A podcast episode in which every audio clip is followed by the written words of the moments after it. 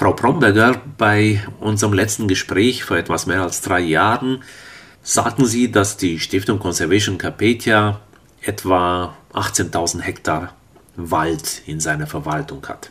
Wie viele sind es jetzt und welche Entwicklungen gab es noch seit 2017? Ja, wir haben mittlerweile, also es ist etwas angewachsen, wir haben mittlerweile über 26.000 Hektar in unserer Verwaltung. Das sind vorwiegend Waldflächen, auch ein bisschen alpine Graslandschaften. Abgesehen vom reinen Waldkauf hat sich auch ansonsten noch sehr viel getan in unseren Projekten in den letzten paar Jahren. Allen voran möchte ich die Einbürgerung von den Wiesenden erwähnen. Wir haben mittlerweile seit 2019 damit begonnen und mittlerweile sind 28 Wiesende in drei Gruppen wieder in den südöstlichen Bagrasbergen beheimatet. Gleichzeitig haben wir Biber von der Nordseite, wo die Biber jetzt schon seit über 20 Jahren wieder heimisch sind, auch auf die Südseite der Berge gebracht. Wir haben im letzten Jahr ein großes Umweltbildungszentrum für Kinder und Jugendliche eröffnet in Rekita. Das, das ist eine sehr schöne Geschichte. Kinder und Jugendliche können dort mehrere Tage verbringen, werden betreut und lernen wirklich vor Ort in wunderschöner Lage über die Natur und die ökologischen Zusammenhänge. Wir haben mittlerweile auch die ganze Zusammenarbeit mit den angrenzenden Gemeinden vorangetrieben. Wir haben eine Plattform für lokale Produzenten aufgebaut. Also wir nennen das einen Food Hub. Das ist nichts anderes als eine Plattform für kleine Betriebe, die ansonsten eigentlich keinen Zugang haben, um ihre Produkte auf den Markt zu bringen. Das heißt, wir versuchen dort Hilfestellung zu leisten, damit die Leute Genehmigungen bekommen und ihre Produkte auch verkaufen können. Das läuft auch sehr gut. Das nennt sich Roade Lemuncula. Und wir haben natürlich auch im Tourismusbereich begonnen, den Tourismus in der Region ein bisschen aufzubauen. Wir haben Hype, wo man Wildtiere beobachten kann, arbeiten auch sehr gut mit Pensionen zusammen. Sie haben Jugend- und Bildungszentren erwähnt, die Sie betreiben. Wie läuft das konkret ab? Wir haben da einige Programme entwickelt, zusammen mit Experten und laden da ganz gezielt auch Schulen, vor allem aus den Gebieten rund um die Sagarischen Berge, ein, drei, vier Tage bei uns in diesem Zentrum zu bringen. Das ist ein wirklich wunderschöner altes Forsthaus, das aber modern renoviert wurde. Dort sind die Kinder dann meist äh, in dieser Gruppe allein mit ihren Betreuern haben ganz viele Aktivitäten im Freien. Das heißt, wir können zeigen, wie funktioniert ein Flusssystem oder was ist der Einfluss von den Bibern auf einen Fluss und auf die Ökologie rundherum? Was ist der Einfluss von den Wiesenden? In der rumänischen Öffentlichkeit flammt gelegentlich immer wieder die Debatte um sogenannte Problembären auf. Damals im Dezember 2017 berichteten sie darüber, dass es noch keine gefestigten staatlichen Abläufe gibt, wie mit solchen Problembären umzugehen, aber dass Gespräche geführt werden. Wie weit sind die rumänischen Behörden in diesem Bereich heute? Ja, das stimmt natürlich. Das ist ja eine langwierige Debatte. Die Behörden haben natürlich auch reagiert. Es gibt ja diese Eilverordnung, um auf Problembären innerhalb der Ortschaften gern schneller Herr werden zu können. Und die Politik versucht natürlich auch aufgrund des Drucks der Bevölkerung diese Probleme in den Griff zu bekommen. Wir haben ein bisschen den Eindruck, dass das leider sehr viel an Symptomen gearbeitet wird und nicht am eigentlichen Problem. Diese ganzen Verordnungen haben ja nach wie vor den Ansatz, Problembären zu eliminieren, zu schießen, was natürlich auch durchaus richtig ist und konsequent ist, wenn es sich um Bären handelt, die potenziell gefährlich sind für die Bevölkerung. Aber gleichzeitig muss man halt auch sehen, dass er gar nicht so weit kommt. Und da wird noch auch von staatlicher Seite her sehr, sehr wenig gemacht.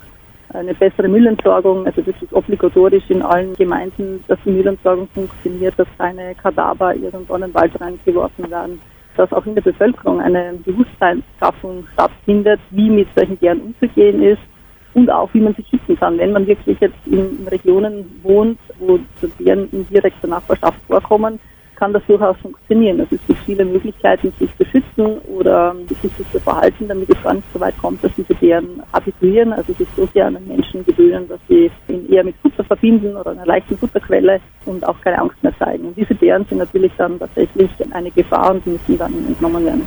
Was haben Sie bemerkt? Wie gehen die Bewohner, die in der Nähe ihrer Waldflächen wohnen, mit den Bären um?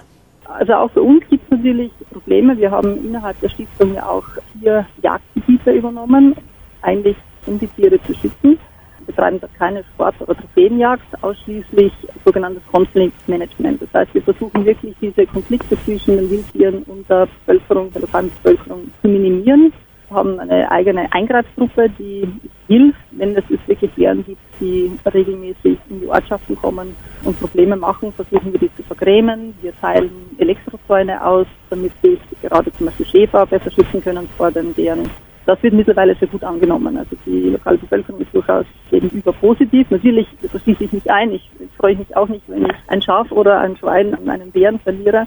Aber man muss sich halt immer vor Augen halten, dass wir, wenn wir direkt dicht am Wald leben, dann sind diese Konflikte nicht ausgeschlossen und man muss halt auch etwas dafür tun, damit das nicht passiert. Möglichkeiten gibt Sie betreiben das wahrscheinlich größte Naturschutzgebiet Rumäniens. Wenn man sich Dokumentarfilme über Reservate in anderen Ländern anschaut, werden öfters Konflikte zwischen den Reservatsverwaltungen und den Anrainern gesprochen. Wie ist es bei Ihrem Naturschutzgebiet? Gibt es äh, Probleme mit illegalen Holzfällern, Wilderern und andere? Und wie lösen Sie diese Probleme? Natürlich gab es auch bei uns Probleme, vor allem auch Missbauen. Das waren in den ersten Jahren vor allem sehr viel Missbauen entgegenkommen, aber ähm, das hat sich mittlerweile gelegt. Also wir haben ja ein großes Team an Rangern und an Forstleuten, die auch diese Wälder beschützen vor illegalem Holzeinschlag. Ich muss aber sagen, dass in den letzten Jahren kaum mehr Probleme hatten. Das ist mittlerweile akzeptiert, dass diese Wälder geschützt sind und wird auch vorwiegend positiv aufgenommen. Es hat ja auch andere Vorteile. Und auch die Gemeinden sehen mittlerweile, dass dort, wo noch weiterhin intensiver Holzeinschlag passiert, Probleme mit Überflutungen und die Wasserqualität geht runter. Das sind alles Sachen, die natürlich zusammenhängen. Und dass das so uns nicht passiert, im Gegenteil, wir pflanzen ja auch die ganzen Kahlschläge wieder auf. Das wird mittlerweile sehr positiv aufgenommen. Und ich glaube, langsam realisieren die Personen auch, dass das eigentlich etwas Positives ist, diese Natur zu schützen. Sie haben das Thema Tourismus angesprochen. Sehen die Anrainer die Tiere im Wald als potenzielle Wohlstandsquellen? Ich denke schon, natürlich bei den Bären überwiegt im Moment vielleicht noch die Meinung darüber, dass es eher ein Problem ist. Aber wir arbeiten auch schon mit vielen Pensionen zusammen, die auch ihre Gäste dann auf diese Beobachtungsstände bringen können. Das heißt, es werden durchaus auch eine Attraktion. Ganz positiv ist auch die Einstellung der Menschen gegenüber der Wiesente. Wiesente machen ja keinen Schaden sind so unglaublich interessante Tiere und das Interesse, diese zu sehen, zu beobachten, ist sehr groß und das wird mittlerweile schon so wahrgenommen, dass es eine potenzielle Einnahmequelle sein kann. Wenn man sich auf ihrer Internetseite die Zusammensetzung des Aufsichtsrates von Conservation Carpathia ansieht, entdeckt man viele ausländische Namen. Für unsere Hörer aus Temeswar wird auch interessant sein, dass der Temeswar Unternehmer Ovidio Schandor Mitglied in ihrem Aufsichtsrat ist. Wer wird denn Mitglied im Aufsichtsrat der Stiftung? Bei uns werden, oder wie bei jeder anderen Stiftung, werden weitere Mitglieder im Stiftungsrat vom existierenden Stiftungsrat vorgeschlagen und gewählt. In unserem Fall sind es vor allem Personen, denen Rumänien und auch eine also positive Entwicklung des Landes sehr am Herzen liegt. Das heißt, so ist auch Herr Schandor bei uns mit ins Team gekommen. Wenn Sie jetzt einen allgemeinen Rückblick ab Dezember 2017 wagen, und die allgemeine Entwicklung Rumäniens in Sachen Naturschutz bewerten. Wie fällt dann Ihre Einschätzung aus? Leider ist meine Einschätzung nicht wahnsinnig gut. Also ich finde, Rumänien hat ein unglaubliches Potenzial und unglaubliche Möglichkeiten, jetzt gerade auch im Hinblick auf den Green Deal und die ganze Entwicklung generell in Europa und global mit Klimaschutzinitiativen. Rumänien hätte das Potenzial, das viel mehr und viel besser zu nutzen. Und das wird leider bisher von der Politik auch überhaupt nicht so wahrgenommen. Also die wirtschaftliche Entwicklung wird vorangetrieben, das ist natürlich auch gut so. Aber Rumänien hätte auch viel mehr Potenzial, genau diese natürlichen Ressourcen zu nutzen, eben in diesem Bereich zum Naturschutz. Es gibt kein anderes Land in Europa, das noch so eine hohe Biodiversität hat. Kein anderes Land in Europa, das auch so ein Potenzial hat an Flächen, um Flächen unter Schutz zu stellen und damit auch einen Ökotourismus anzukurbeln wie Rumänien. Und leider sehen wir da noch viel zu wenig, dass es in diese Richtung geht. Welche Projekte hat sich die Stiftung für dieses Jahr vorgenommen? Wir haben natürlich jetzt auch viel vor für 2022. Wir werden weiterhin so an die 20 bis 30 Wissende in die Bagrascher Berge bringen. Wir werden unsere Zusammenarbeit mit den Gemeinden weiterhin ausbauen. Wir konnten auch einiges an Geldern akquirieren für eine Entwicklung von Tourismus rund um diesen zukünftigen Nationalpark. Das heißt, wir haben recht hohe Pläne fürs nächste Jahr. Wichtig ist für uns vor allem auch die Zusammenarbeit eben mit den Gemeinden, weil im Moment ist unser Projekt eigentlich nur eine private Initiative. Das hat keinen offiziellen Schutzstatus. Und wenn wir jetzt weiterdenken, also unser langfristiges Ziel ist es ja, ein offizielles Schutzgebiet aufzubauen, einen Nationalpark idealerweise. Und das kann nur passieren in Zusammenarbeit mit der lokalen Bevölkerung. Und die lokale Bevölkerung wird dem Ganzen nur zustimmen, wenn sie auch die Vorteile von so einem Nationalpark sehen. Und das ist eigentlich jetzt unsere Aufgabe in den nächsten Jahren über Programme, die entwickeln, über Finanzierungen, die wir bringen können, der Lokalbevölkerung eine Zukunft zu zeigen, einen Weg zu zeigen, wie so ein, ja, neben einem Nationalpark ausschauen könnte.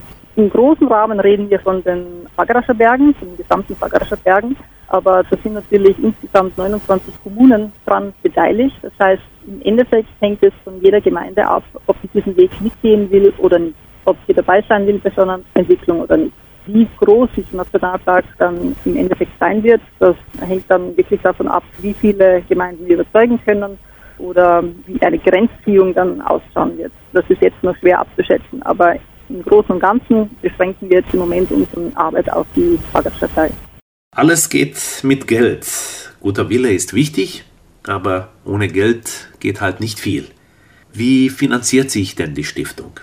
Wir haben immer auf eine ganz bunte Mischung von Finanzierungen gesetzt, auch um unabhängig zu bleiben. Das heißt, wir haben akquirieren natürlich auch öffentliche Gelder. Wir haben ein großes Live-Projekt, das ist, ein, ist das Finanzierungsprojekt für Natura 2000 Schutzgebiete von der Europäischen Kommission.